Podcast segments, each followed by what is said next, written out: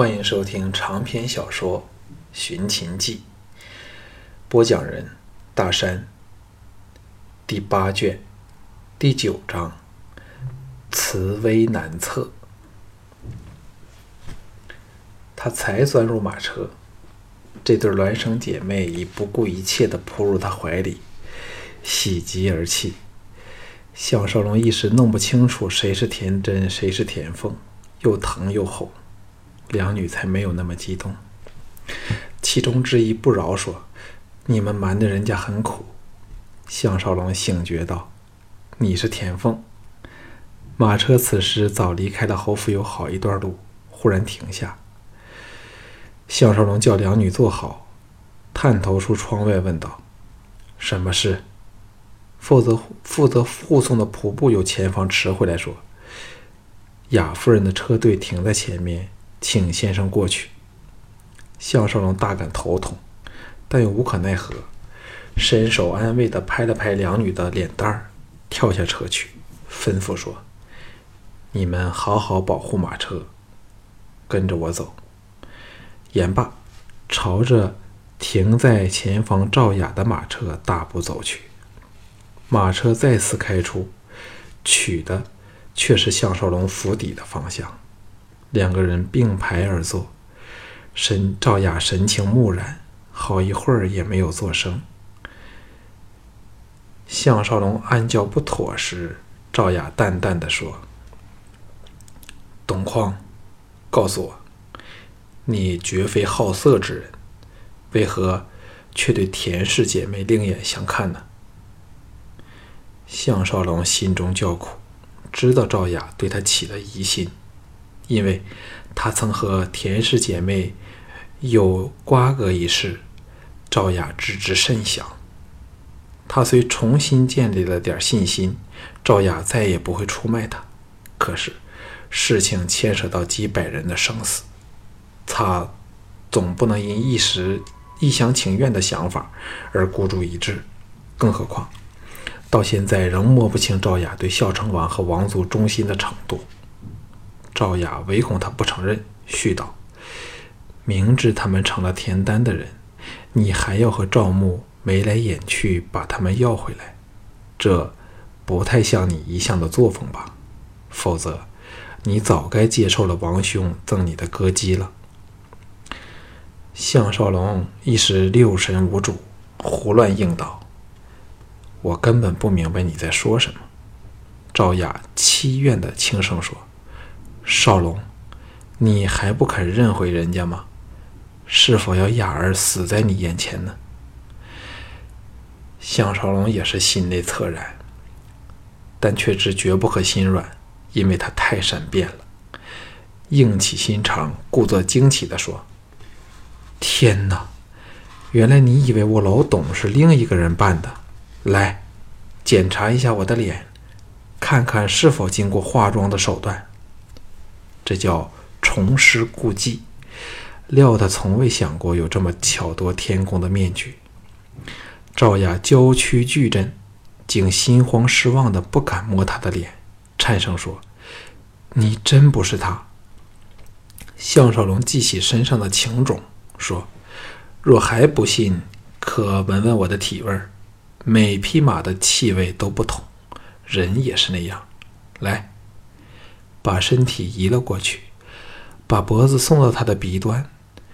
赵雅闻了两下，果然发觉了一种从未接触过，但又使人有良好印深刻印象的气味失望的呻吟一声，如避蛇蝎般的退到了另一端，靠着窗门颤声说：“那你为何要把他们弄到手呢？”项少龙灵机一动，叹了一口气说。还不是为了我那头雌老虎，我这趟离开楚国，就是想把它撇下一会儿，哪知他还远道孤身的追到邯郸来，还大发慈悲，说没有毕仆差遣。我见那对姐妹花如此可人，如此的可人，便向赵牧要来服侍他，却不知早送了给田田丹。对我来说，捡过另外两个人就是了。岂知侯爷误会了我的心意，热心帮忙，才弄出这件事来，叫夫人误会了。又好奇地问道：“这对姐妹和项少龙究竟有何关系？”赵雅的俏脸再无半点血色，秀眸闪动着由兴奋的高峰直跌下来的绝望、失落，猛地别过头去，悲声说：“你走吧。”马车恰于此时停下，刚抵达抵达了他府邸的大门前。项少龙暗叹一口气，下车去了。单柔见到项少龙领着两位容貌相同的绝色美女走进内堂，又面色阴沉，心中打了个突兀，不悦地说：“你到了哪里去？走也不向人说一声。”项少龙正为赵雅意乱心烦，不耐烦地说：“你明明看到我回房换衣服的，你当我不知你鬼鬼祟祟的窥探我吗？”田真、田凤两姐妹吓得是花容失色，吃惊的看着两人。项少龙这才知道自己语气重了，尚未有机会补救。单柔果然叉起蛮腰，铁青着脸，只差喂出刀子了。娇斥说：“谁鬼鬼祟祟？若不滚去赴你的鬼宴会，你就永远都不换衫吗？换衣服又不得不带不可以代表洗衣洗澡吗？不可以代表撒了尿吗？”接着，扑哧的掩嘴忍忍不住笑了，白他一眼说：“人家不说了。”项少龙见状，稍松了半口气。他真不想田家两位小姐受惊，他们都是孤苦无依的人。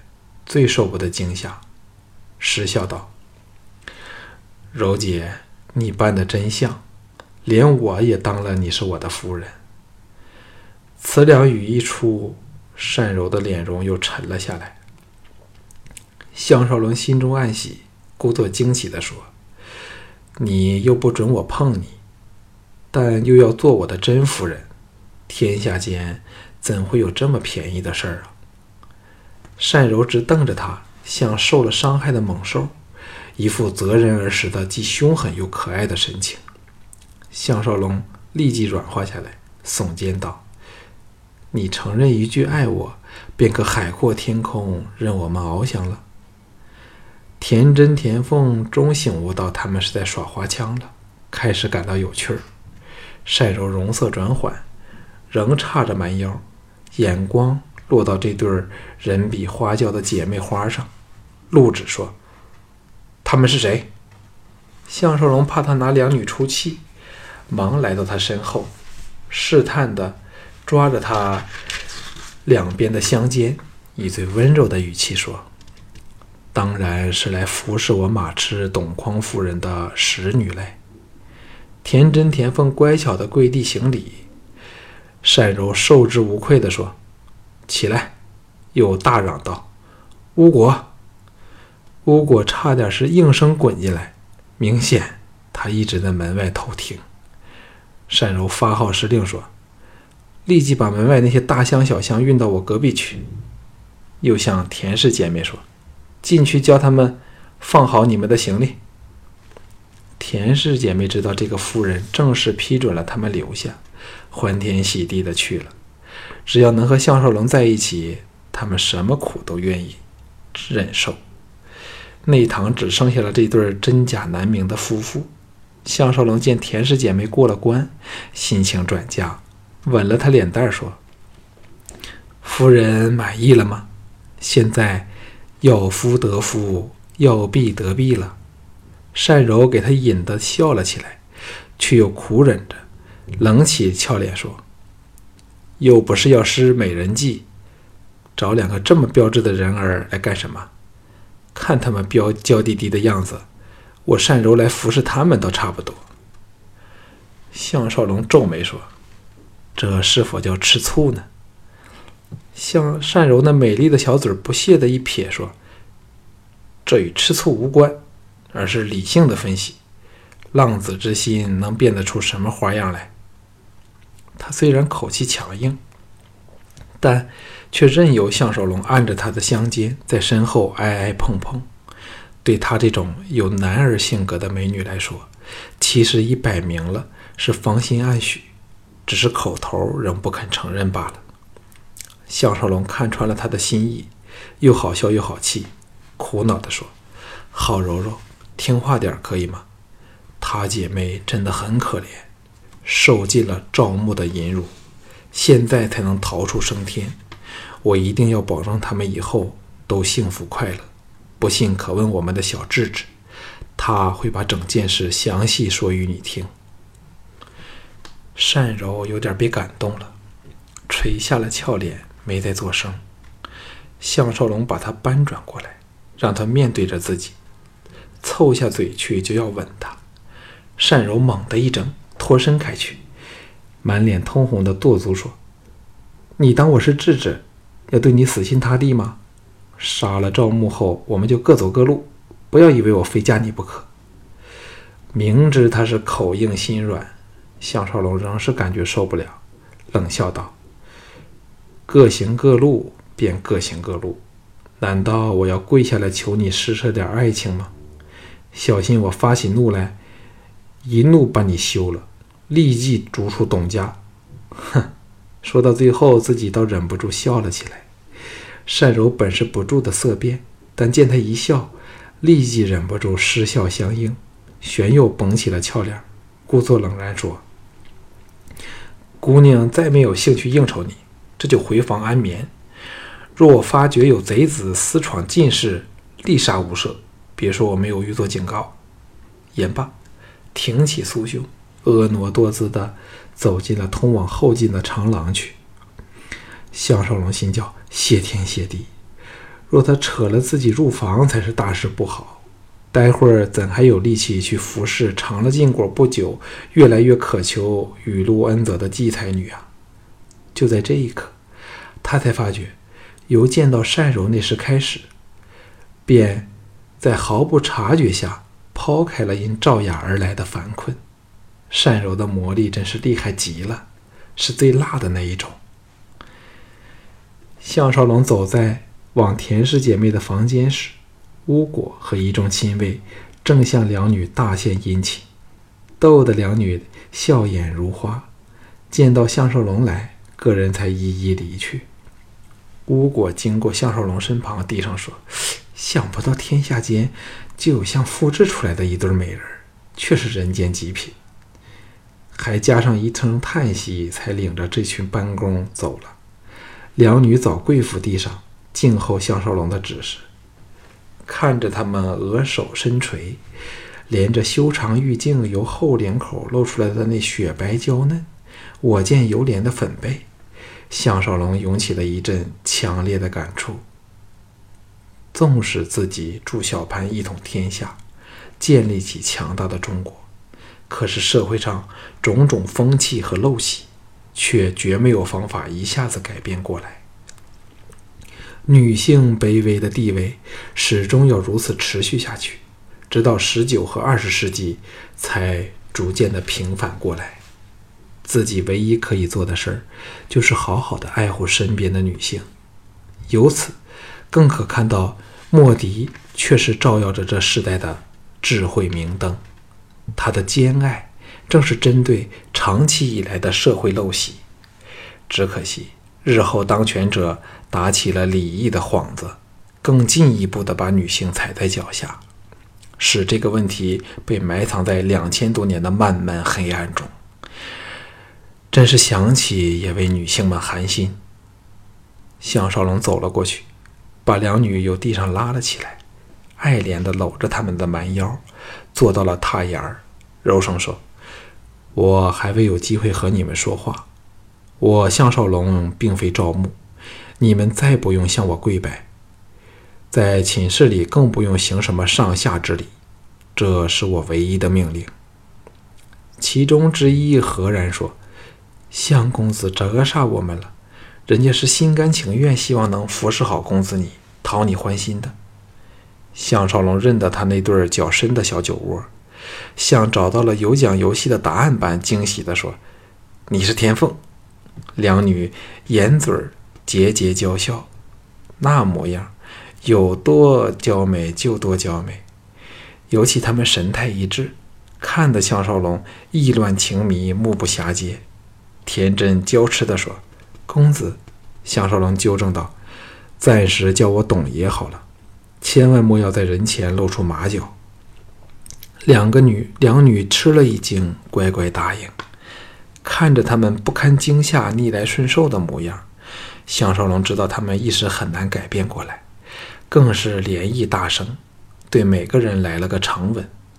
两女热烈缠绵地反应着，果然给他发掘出了分别：田真温柔，田凤狂野，都叫他销魂蚀骨，不知身在何方。田真娇喘兮兮地说。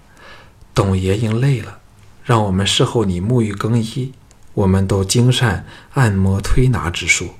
哦，原来小嘴儿又给项少龙封着。唇皮分开后，项少龙笑道：“我也很想为你们推拿一番，不过今晚我还有要事。你们洗澡后好好休息，明晚我才和你们同浴共寝，共度春宵。”两女听得喜不自胜。享受着前所未有、既安全又幸福的快乐感觉。田凤撒娇说：“董爷可不知人家一直多么羡慕姐姐，竟能得承董爷恩泽。自你走后，我们都日夕挂念着你，没人时便谈你，只有在梦中和你相对时，才可以快乐一些。”项少龙寄给凤城的飘飘欲仙，又感到奇怪地说。你们和我只有一面之缘，为何却会对我另眼相看呢？田真欣然说：“董爷和其他人可不同呢，是真正的爱护人家，而且我们从未见过像董爷般的英雄人物。侯府的人时常私下谈论你，当我们知道你大展神威，杀出邯郸，真是开心死了。”田凤接入说：“本以为永远见不着董爷了。”谁知老天真的听了我们的祷告，使我们终可伺伺候董爷。项少龙差点忍不住想对两女再动手动脚，可是想起季嫣然，只好把这个冲动压下。暗想，再和两个女人亲热，可能结果什么地方都去不了。趁现在仍有点清醒，都是趁势离开为妙。正要安抚两句，好抽身而退时，单柔出现在敞开的门口处，俏脸生寒，冷冷地说：“董匡，你给我滚出来说几句话。”田氏姐妹到现在都弄不清楚单柔和项少龙那种妩媚难明的关系，吓得跳下榻来，跪伏地上，向单柔这不知是真是假的夫人请罪。单柔忙说：“不关你们的事快起来。”项少龙无奈下安抚了两女几句，嘱他们沐浴安寝后，随着单柔到了他隔邻的香闺去。这内进共有四间宽大的寝室，被他和三女占用了三间，还有一间腾空了出来。单柔背着他，双手环抱胸前，看着窗外月照下院落间的小花园儿。冷冷地说：“项少龙，人家睡不着。”项少龙失声道：“什么？”